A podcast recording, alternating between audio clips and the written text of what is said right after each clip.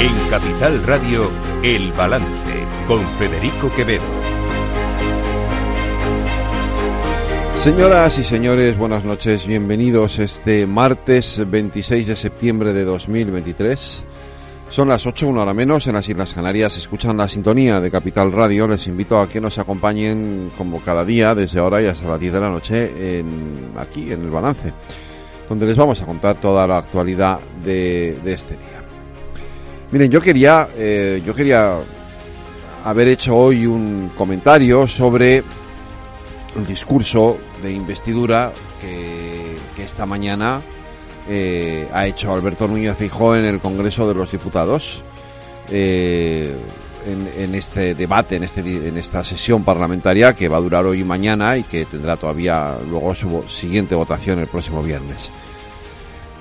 Ha sido un discurso, saben ustedes, eh, Feijó ha empezado su discurso arremetiendo contra ese supuesto pacto entre el Partido Socialista, entre Pedro Sánchez y los independentistas para aprobar una ley de amnistía. Y Feijóo ha sido muy contundente en ese, eh, sobre ese asunto, porque además venía, eh, venía con la mochila llena de los eh, 65.000 personas que el domingo habían llenado las calles de Madrid en protesta por esa ley de amnistía.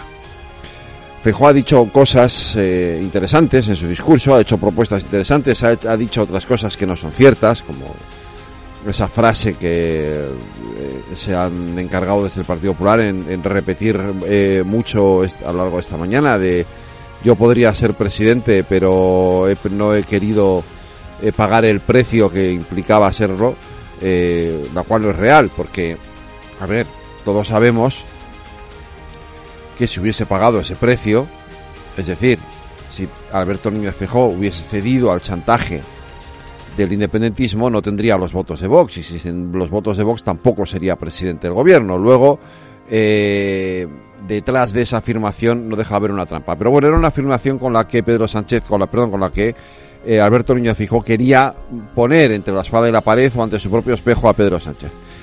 Pero insisto, esto era lo que pasaba esta mañana. La cuestión ha sido eh, la sorpresa ha saltado esta tarde cuando todos esperábamos que Pedro Sánchez subiera a la tribuna a responder a Alberto Niño Fijó o cuando menos lo hiciera el portavoz del Partido Socialista, Pachi López,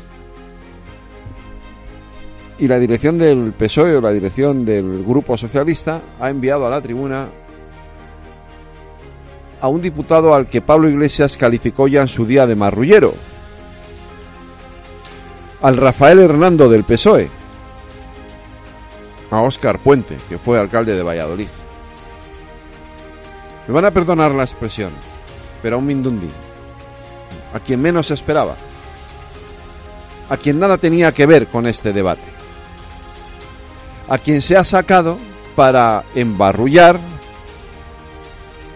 para dar la imagen o la impresión de menosprecio al líder del Partido Popular, pero haciendo eso, lo que se ha hecho ha sido despreciar la institución, ha sido despreciar al Parlamento y ha sido despreciar a millones de ciudadanos. Porque este es un debate de investidura serio, le guste o no le guste al PSOE. Hay que recordarle al Partido Socialista que Pedro Sánchez se presentó a dos, no a uno, a dos debates de investidura que perdió y que sabía que iba a perder porque no tenía los votos y aún así fue. Porque tenía la obligación de ir, porque tenía el mandato del jefe del Estado para ir y fue. Es lo mismo que ha hecho Alberto Núñez Feijóo. Luego podemos debatir si quieren sobre si los días que han pasado entre que solicitó, entre que tuvo el encargo del rey y ha llegado el debate de investidura, eran muchos o pocos. Pero el debate tenía que producirse. Y el resto de partidos políticos han respondido con la natural, con el natural respeto a la institución. Y han subido a la tribuna los distintos portavoces de los distintos partidos. El que ha jugado de una manera lamentable, muy lamentable, con la institución ha sido el PSOE, ha sido el PSOE de Pedro Sánchez. Y nadie podía esperarse algo así de un partido que se supone que es un partido de Estado, que siempre ha tenido respeto por las instituciones y que nunca había hecho nada semejante en una sesión de investidura. Nunca.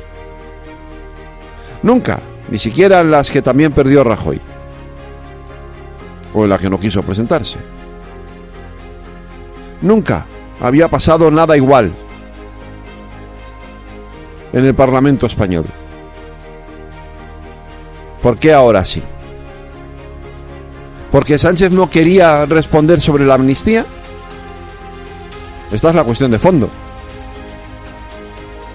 ¿A qué ha salido Oscar Puente?